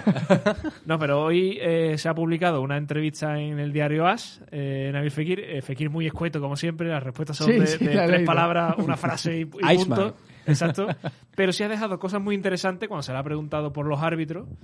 eh, y ha dicho a grandes rasgos... eh, Sí, si te digo la verdad, no me importan los árbitros, no, cuéntaselo a otro. no- no me meto en eso, pero sí es verdad que me parece no injusto, pero sí muy excesivo, ¿no? Ese maltrato eh, que tienen los árbitros hacia él. Y hablando de su temperamento y de esas reacciones que tiene cuando le dan y, y los golpetazos que hace de vez en cuando, ha dicho que, que, bueno que es algo que está intentando mejorar porque es verdad que penaliza. Ha reconocido que Pellegrini de cara los defiende, pero por detrás del vestuario le da su tironcito de oreja pero también dice que, que es en el campo es difícil controlarse y que, que, bueno que, que está en ello pero que él tiene un Tiene un carácter que no va a cambiar en uno o no- dos años. claro que no va a cambiar en uno o dos años quien dice uno o dos años dice nunca pero bueno ¿qué te parece? cuando Fekir habla y, y le da la lengua siempre sube el pan ¿eh? No, porque a estas alturas de, de su carrera, yo creo que cambiar el carácter y no revolverse cuando tenga trifulques, cuando tenga eh, peleas, ¿no? Esa especie de, de, de- de riñas con otros compañeros de profesión, pues va a ser difícil poder cambiar eso. eso hará Hon- cuando, sea, cuando tenga 40 años ya como Joaquín y ya no le compensa Claro, diga, la- a estas alturas de, de su carrera, que está a un nivel competitivo tan alto, es difícil cambiar la naturaleza de, de un futbolista que además es tan especial como, como el mediapunta galo. ¿Lo intenta corregir? Seguramente sí. De hecho, el otro día Álvaro García, pues bueno, si fuera hace un año con Di Mirbay, pues igual no se ahorra ese amago de... Bueno, ese- pero, por- pero porque contra sí, el Rayo tampoco le estaban dando Sí. mucho. O sea, el día del No, Bayern ya no, el Leverkusen fue, muchísimo. fue el colmo, fue el colmo. sí, pero es cierto que es un futbolista con ese temperamento. Nabil Fekir tiene su parte buena, también tiene su parte mala como todos los jugadores Sí. y hay que aceptarlo tal y como es. Es un jugador que te cambia partidos para bien, normalmente siempre es para bien, muchas veces como le ha pasado con el tema de las rojas para mal, con eso hay, hay que convivir. Yo dudo bastante que vaya a cambiarlo por mucho que, que trabaje en ello, porque también es verdad que los rivales le llevan a situaciones límite. ¿Debería mm, trabajarlo? Sí, se le debe criticar cuando se equivoca, también, pero hay que aceptar la realidad y la realidad es que su carácter es como es y con eso hay que no quererlo, pero sí al menos aceptarlo. No, sí, sí, asumirlo, aunque sea. Asumirlo, ¿no? Eh, sí. sí, eh, hombre, yo lo veo más bien un 50-50, más un 60, un 40-60. 40 por parte de lo- del arbitraje, 60 por parte de- del mismo temperamento de Fekir. Lo explico, porque al fin y al cabo sí que es verdad que el temperamento de Fekir es obvio que debe ser bien amonestado en ese, en ese punto. Pellegrini, obviamente, hace muy bien en decirle las cosas que le tiene que le hace falta comentar antes de que vaya a algo más. La actitud del francés en estos aspectos, porque sí que es verdad que no se ve de manera frecuente, pero sí que no es algo muy, muy poco habitual. Sí que Claro, es verdad claro. que es algo, algo más frecuente de lo que se debería de ocurrir. Obviamente, el caso del Bayern Leverkusen, no sé si eso estará justificado, pero desde luego, razones ha tenido para estar hasta, hasta, hasta arriba ya la de, hasta la coronilla, desde luego, para, para de- decir basta ya. No sé yo si la reacción antes de Mirbay fue la mejor, pero bueno, eso vuelve otra vez al pasado. Bueno, pero sí es verdad que ese temperamento que tiene es como un fantasma que hay alrededor de Fekir, que, que yo creo que todo el beticismo, cuando ve un partido del Betis, piensa, veremos a ver. Sí, y más ahora en la Pu- última... puede- porque puede aparecer en cualquier momento. Sí, y más ahora la última racha de, de, de Rojas, ¿no? De, Sí. veíamos, bueno, ya el caso de Fekir se le suma el de Luis Felipe, que también lo he visto un jugador bastante pasado de, de Sí, marcha sí. en muchas ocasiones. Y tenemos a dos jugadores que tienen un- una actitud y un carácter muy fuerte que, que maravilla yo, que siempre digo... Pero que yo, que yo los quiero en mi equipo. Sí, ¿eh? que- los quiero. Son locos, pero son locos que quiero siempre en mi equipo, pase lo que pase. Mientras aporten, mientras exacto. siempre, siempre en mi equipo, jugadores como Fekir y como Luis Felipe. Ahora bien, ¿Es algo a mejorar? No, lo dudo bastante que vaya eso a, a mejorar. Como mucho, intentar calmar un poco lo- la marea. Pero va a ser algo difícil. ¿eh? Que si ha sido así durante much- muy buena parte de su carrera, dudo bastante que ahora que todavía tiene bastantes años de fútbol por delante, vaya a cambiar eso. No, como mucho, mínimo reducirlo, pero va a ser muy difícil. Se puede, puede aprender a controlarse a, a ese primer impulso y... Como mucho un claro. amago, que se quede, sí, intentar al menos que se quede en el amago, sí, pero ya está, poco más. No creo yo a Fekir después de a lo mejor recibir 5, 6, 7 faltas, como ha pasado en partidos anteriores, quedarse tan pancho como, como si nada. Lo ha habido, pero obviamente cuando son partidos importantes sí que es verdad que se la ha visto con esa cara que da miedo a veces incluso. También porque lo, es que lo, lo llevan a situaciones límites. Sí, a los claro, claro. saben que van a ello y también el colectivo arbitral. Yo creo que Fekir, digamos que está mal visto por los árbitros por su primer año en el que, hay que ser honestos, pecaba bastante de piscinero. Tuvo algunas acciones así por el estilo que no suelen gustar a los árbitros. Y si para colmo lleva la camiseta del Betis, pues obviamente es mucho más, más sencillo para el colectivo arbitral tratarle de, de esa forma. Siempre, cada vez que Sí, él pero vamos, que de pide. esta forma, o sea, esa, esa teoría, o sea, es que al, fe- al final Fekir le Bueno. dan más que se tira. Está claro. Sí, Yo digo sobre todo por, por el primer año. Bueno, pero... pero El primer eso- año aquí sí que tuvo algunas acciones de... Sí, de- y, aquí- y todavía de vez en cuando hace así la cosa rarita dentro del área que... que- No, que- que- pero espérate, no, no lo justifico, ¿eh? Digo que, No, no, no, no, ya digo lo sé. que, puede ser una, una de las razones. Sí, pero sí, está, sí, claro que... a los árbitros no les gustan que, que el, el que simula y el que se tira y tal cual. Está claro que eso lo castigas muchísimo. Pero además a Fekir lo pero- tienen enfilado desde primera hora en cualquier partido. Bueno, a la pero- mínima que protesta, a la mínima que pide algo... Pero que digo yo que, con una que- actitud que será mucho más importante lo que le dan que lo Por que supuesto, simula. no, no, por supuesto, por Hombre, es que supuesto. estamos hablando de un 95-5. Y el año pasado hubo partido, recuerdo en San Mamés, que Hombre, Pellegrini dijo literalmente que, se, que el árbitro se aburrió de pitarle faltas a Nabil Fekir. Claro, la diferencia de, de criterio con otros jugadores como, como Vinicius o con otros futbolistas talentosos de, de la liga, que es verdaderamente lo que al aficionado betico le preocupa, que ese maltrato arbitral, esa diferencia de criterio respecto a, a otros futbolistas que tienen un, un juego parecido. Que es verdad que a Fekir le hacen muchas faltas porque él también eh, tiene un fútbol de contacto, es un fútbol de estar constantemente pugnando con el rival. Ahora bien, eso no justifica que no le piten esa falta que él mismo claro. provoca. Hombre, es que Fekir es el primero que sabe que le van a dar. Porque me juego una mano a que Fekir le llevan dando desde que tiene 10 años. No, sí, por su fútbol Sí, eh, es así. Porque todos los que hemos jugado al fútbol más o menos sabemos que al- desde que eres niño al bueno se le da. Sí, suele pero pasar. porque eso es así, o sea, porque tú eres malo y te mosqueas. O sea, el, el que es bueno lleva recibiendo patadas desde que tiene 8 años. Sí, sí. Entonces, cuando ya tiene cerca de 30 en la élite, va a ser igual. O sea, eso no le debe preocupar. Lo que le debe preocupar es que no se las piten. Sí, bueno, eh, es que ya estamos hablando entonces de la protección a los jugadores de este estilo, ¿no? Se les protege demasiado. En el caso de Fekir yo no lo creo. eh, No, no, no. No, ni mucho menos. Ni mucho menos. Se le perjudica, de hecho. Se Como le dice. Pellegrini, se, se defiende más al que da que al que juega. Mm. Sí, y desde luego que si quieren intentar que la liga sea vistosa, la mejor liga del mundo, como diría, como diría nuestro grande don, don Javier Tebas, desde luego, eh, obviamente que se note el tono irónico de, de la situación, de- del comentario, obviamente hay que empezar por proteger a jugadores talentosos como Vinicio, como el caso nuestro de Fekir. Y que se evita eso y lo que habéis dicho, obviamente el temperamento no ayuda tampoco, No. no ayuda para nada, pero es que tampoco en situaciones donde Fekir, vamos a decir, se encuentra tranquilo, se encuentra con el dragón apagado, por así decirlo, eh, sí que es verdad que también van, tampoco ayuda al árbitro porque más que restar, intentar aligerar o intentar evitar que se consiga eso, lo que hace es encender más una candela que, que se encuentra apagada desde el principio del partido. Bueno, pues dejamos a un lado a Fekir y nos centramos ya en el partido de mañana, Supercopa de España semifinal. Se está jugando ahora mismo ese Real Madrid-Valencia. Mañana Betis eh, Fútbol Club Barcelona. El Betis que va a jugar como local, como es campeón de, de la Copa del Rey, eh, juega como local. En el Riyadh eh, va, a ser, va a ser la. El Betis va a volver a jugar una Supercopa después de pues, otros 17 años, desde aquella Supercopa contra el Barça eh, que perdió ganando el partido de vuelta, me acuerdo perfectamente. Eh, y antes de analizar el partido, posibles 11 tal y cual, eh, ¿qué os parece la Supercopa? ¿Os gusta, os pone o...? uf, A mí no? nada. Mm, Y además el ambiente va a ser de un amistoso, como ha sido el Madrid-Valencia. Ujú, Sí, ¿Cómo sí. está siendo? O sea, es un torneo, sí, eh, tienes un título por delante, eh, con rivales grandes, seguro que para el futbolista es motivador, ¿no? Por el escenario, por pensar que vas un esa- poco contra ambiente, todos también. ambiente. Mm, Sí, eh, pensando que está un poco como, bueno, digamos, no, no, no preparado, pero sí con ganas de que se dé el clásico en la final. Y seguro que para el futbolista es muy motivador, pero yo creo que para el aficionado y, bueno, desde mi punto de vista es un torneo sin aliciente alguno. Porque la Supercopa de España ya de por sí no es un título mayor, ni mucho menos, no, no es la Copa del Rey, porque no tiene una trayectoria importante para llegar hasta él, además ya de celebrar el anterior título que, que te ha llevado hasta ahí.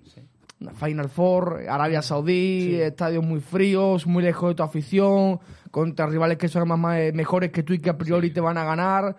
Bueno, un torneo que, que hay que jugarlo, que no estoy hablando que sea un partido de liga, que es más importante, por supuesto, pero que hay que darle la importancia que tiene y en caso de ganarlo, pues creo que, que, que cambiaría un poco la visión del Bético, pero tampoco en demasía, desde mi punto de vista. Se- Sería un regalito más, un plus más, algo que... Bueno, pero es un título. Es un, hombre, es un título, desde luego. y- Es, es un título que el Betis no tiene. Exactamente. Pero cuesta darle la, la, la épica, la narrativa a la situación. Cuando lo ganes, ya verás tú, no le hace falta épica, ya se la darán. Hombre, si la pierdes, Bueno, no, hombre, igual. sí, porque, porque ganar una final a Pero un rival... eh, Pero la sí. Supercopa siempre ha sido así. Cuando, cuando era Barça-Madrid, Madrid-Barça casi todos los años también era así. El que la ganaba la- le daba un carácter más épico del que tenía y el que la perdía decía que esto no vale para nada. No, no, Está claro, está claro. A ver, yo, yo me alegraré de que gane el Betis. Desde luego, yo de mi parte no va a cambiar mi opinión en cuanto a que, por ya y ahora más, esto lo que hace es incentivar más aún to- lo que viene siendo todo lo contrario. Lo que buscaba lo que buscaba que era promocionar la Supercopa, lo que está haciendo es todo lo contrario. Enviarla a Arabia Saudí, creo que eran cerca de 40 solamente béticos, Sí, sí. cua- 38 entradas que se llegaron a vender solamente. Obviamente, la lejanía, la distancia en la que se encuentra. Eh, es un poco todo el ambiente. Yo siempre, obviamente, desde el respeto de la competición, pero es que a mí siempre me ha parecido el típico torneo de verano pretemporada. ahora que la, han, co- la han colocado en enero, pero desde luego que a mí siempre me parecía, digo, bueno, mira, ya en los últimos partidos antes de que empiece ya la liga habitual. Y a mí siempre me parecía el típico torneo de verano que tú echabas y que pues, muchos lo usaban más como pretemporada, que si lo ganabas bien, que si no tampoco iba a pasar nada, que se le va a dar la épica. Pues claro que se le va a dar la épica, como cualquier trofeo que se puede ganar, ¿no? Menos que sean de trofeo, claro, de amistoso, pero no es el Carranza, desde luego, eh, por ejemplo, ¿no? No, pero a mí este formato sí me gusta, por ejemplo, más que el otro. Claro. Porque el otro, en el momento en el que un equipo, digamos, de una calidad inferior eh, se clasificara y tuviera que jugar contra un Barça contra el Madrid a doble partido, eso era imposible. Sí, sí. Había muy pocas sorpresas. Claro. Ahora, pues bueno, está un poco más abierto, es más difícil. El Betis puede hacer mañana un milagro ganándole al Barça, Sí. pero es que ahora tienes que hacer en tres días otro milagro. Sí, Es ver, muy complicado. Es complicado eh, por, el, por la calidad del equipo, pero no es imposible, lo decíamos. No, no, no, claro, imp- es difícil, muy difícil, es un verdadero reto para el Real Betis, pero obviamente imposible no creo que sea. Estamos hablando de además un Barcelona que llega, que sí que es verdad que llega muy fuerte, llega, bueno, llega fuerte, llega dubitativo también en Copa del Rey ante el Intercity sobre todo. No creo que le haya hecho muchas gracias seguramente a Xavi después de las declaraciones que comentaba eh, este tipo de, de cosas y mucho menos le dará gracias sobre todo si, si su equipo vuelve otra vez a caer o incluso a tropezar en una competición o a incluso sufrir en otra competición nacional. Veremos, yo, yo de luego tengo esperanza puesta en ganar, eh, porque no creo que sea este año, lo veo bastante más asequible que en otros años anteriores seguramente llegar aquí. No es solamente por el- la situación en la que se encuentra el Betis, de que vaya ahora otra vez, vuelva otra vez a intentar dar su mejor versión, pero yo creo que puede ser una buena oportunidad para demostrar, llegando de vuelta ahora al- a, a la liga y ya sin muchos parones de selecciones, más allá de lo que se encuentren en marzo con la vuelta del Euro, eh, volver otra vez a dar un golpe en la mesa y decir, estamos aquí, eh, vamos a pelear este año por Champions, si llegamos, y las oportunidades son reales. Y esto empieza por ganarle a Barcelona y si en un caso ganarle al finalista el próximo día. Oye, nos metemos ya en lo deportivo. Eh, Pedro, eh, ¿qué once va a sacar mañana Pellegrini? ¿Pronosticas muchos cambios? ¿Crees que va a haber mucha rotación? Él dice que, que rotación no se le puede llamar porque no hay un equipo A y un equipo B. Además no lo pillan nunca, cada vez que le preguntan No, no, no. la respuesta siempre es la misma. Sí, sí, pero bueno, pero a ver, son rotaciones. Sí, bueno, Sí, yo, yo- yo espero el 11 pues, más titular, de más garantías que, que todos podemos imaginar ahora mismo.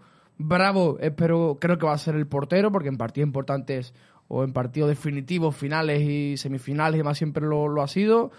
Espera Sabalí, aunque vuelva de lesión, pero bueno, se ha perdido solamente el partido de, de Copa. También Vallecas, pero ya está recuperado de ese 15 en el, en el tobillo. Pechela, Luis Felipe, Miranda, estaremos todos de acuerdo, supongo. Guido, William sí. Carballo también.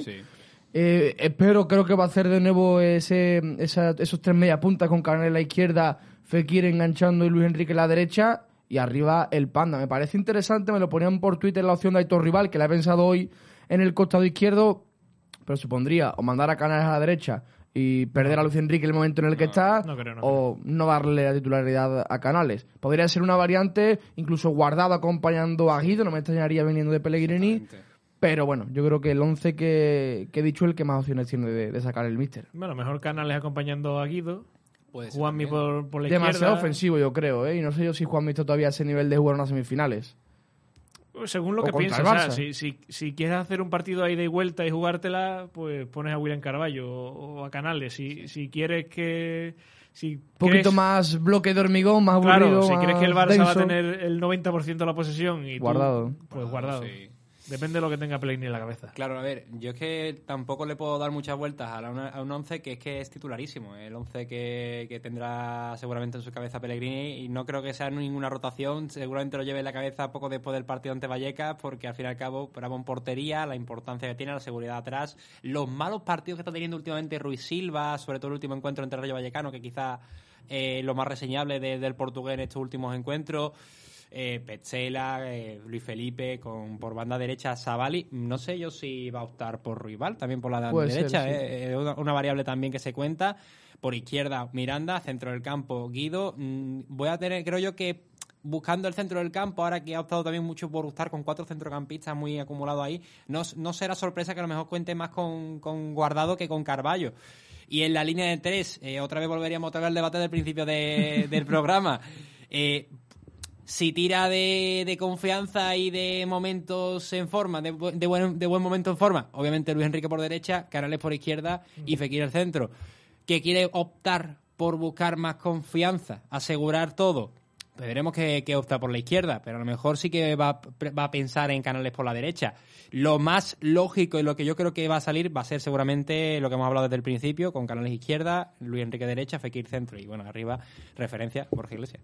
Que no está bien últimamente, ¿eh? No, el Panda. No, la verdad es que no. Está un poco... Después del raro. Mundial le está costando. Sí. Oye, eh, ¿qué porcentaje le dais al Betis frente al Barça en este partido? Me preguntaron ayer, no, el, sí, ayer en, en la radio del Betis lo mismo y le di 40-60. Después eh, empecé dándole 30-70, después dije, bueno, venga. Después de que el que Barça... estamos en la radio del Betis. Voy a ser un poco De- más optimista, que, no me, que no llaman más. No, pero eh, es verdad que el Barça también tiene sus días de... Raro. Sus días extraños, sus días de no dominar. Es cierto que luego en las áreas es un equipo que, que- que- es letal absolutamente.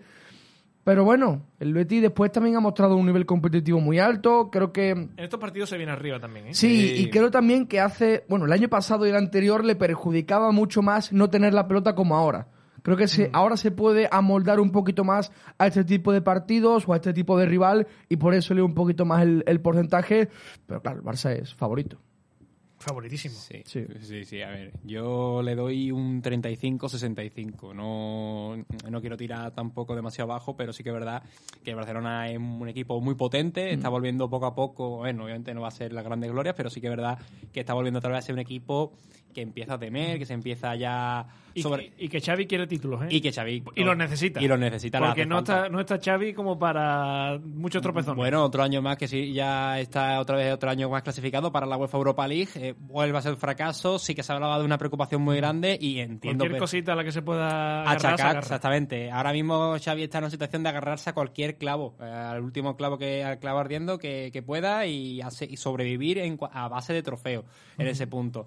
Eh, no sé yo hasta qué punto se le puede considerar para la directiva del Barcelona perder esta Supercopa, pero desde luego que sí que sí que es verdad que para Xavi, al menos a modo de salvavidas, Sí, sí. va a querer sí ir sí o sí. El Betty, obviamente hay ambición, es la moral que siempre a ellos les gusta la épica y eso se ha visto mucho y Pellegrini ha hecho muy bien en implantarle ese ADN, esa mentalidad.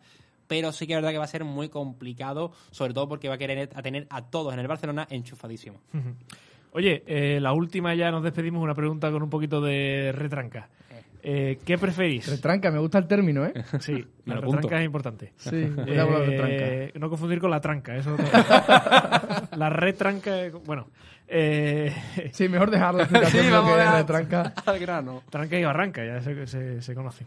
Eh, ¿Qué preferís? Eh, ¿Ganar mañana y jugártela a una final, que volvemos otra vez al poco porcentaje de posibilidades, pero ya es otro partido en medio en el calendario y tal y cual, y ir al partido de Copa volviendo ta- más tarde de Arabia, o perder mañana, te quitas este, esta cosa de en medio que lo más probable es que la pierdas, vuelves a Arabia prontito y a preparar el partido de Copa. Espérate, espérate. La, la pregunta que es, ¿ganar o perder frente al Barça? Sí. Por supuesto, ganar. Ganar. Eh, el- Pero con el- el condicionante de irte a jugar una final tres días después, Sí, que lo más probable es que la pierdas también. Claro, pues, y ahora eh, tienes que eh, volver de Arabia el mero hecho el de, lunes. de el mero hecho de jugar una Sí, sí. final y de eliminar al Barça ya tiene mucho mérito y, y- y supone también un subidón en cuanto a la moral para, para, para el Betis. O sea que yo indudablemente lo mejor, por supuesto, para los de Pellegrini es ganarle al Barça y volver a, juna- a jugar una final más en, en dos años, una en 2022 y ahora en 2023.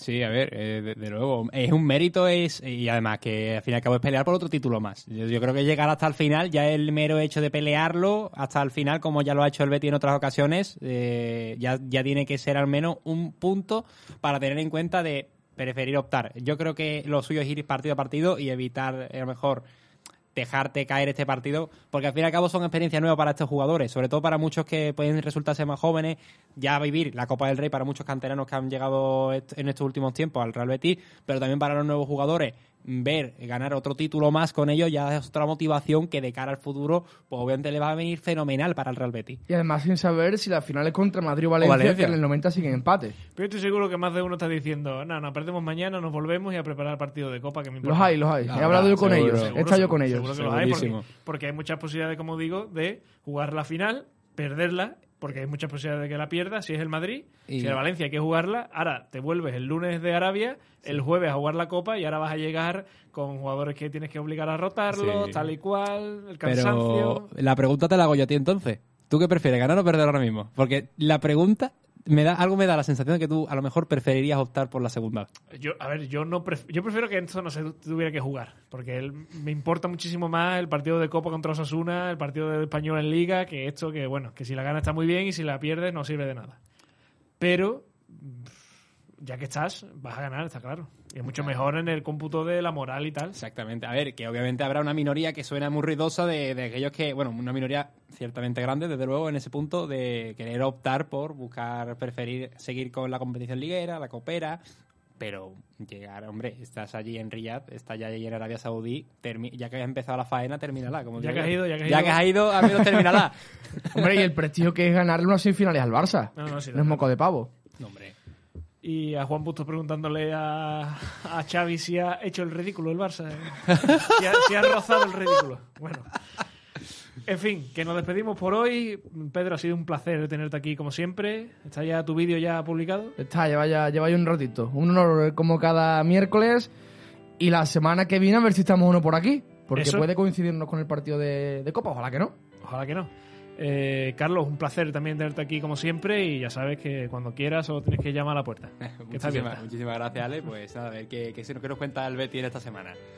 Las gracias a Alba que hizo que esto sonara magníficamente bien como siempre. Ya saben que esto ha sido patrocinado como cada miércoles por Bufetes y Vianes y que a partir de mañana ya pueden volver a escucharlo donde, cuando y de la manera que quieran en las plataformas de podcast. Volvemos la semana que viene si el Betty no le dan por ponerlo el miércoles el partido de Copa y si no le dan por ponerlo pues aquí estaremos. Hasta la semana que viene.